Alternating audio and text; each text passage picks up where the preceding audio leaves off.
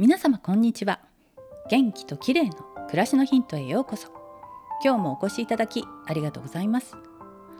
最近シャンプー後の抜け毛が気になります。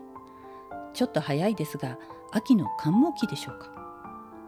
一般的に秋になると抜け毛が多くなり1日に200本程度の抜け毛が出ることもあるそうでこの時期の抜け毛はあまり気にしなくて良いそうです。とはいえ気になりますよね。なぜ秋に抜け毛が多いんでしょうか？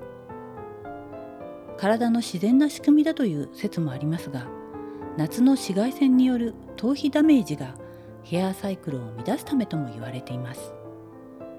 確かに夏場は紫外線の他にも汗による蒸れ栄養不足ストレスなど頭皮環境を悪化させる要因がいろいろと考えられます。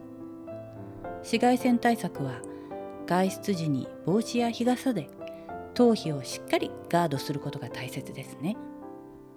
まだまだ暑い日が続いて汗をかくので丁寧にシャンプーをして頭皮用の育毛美容液などで頭皮の潤いを保つようにしています。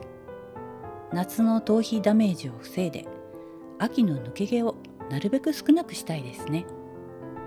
そういえばうちの猫も最近抜け毛が多くて大変です。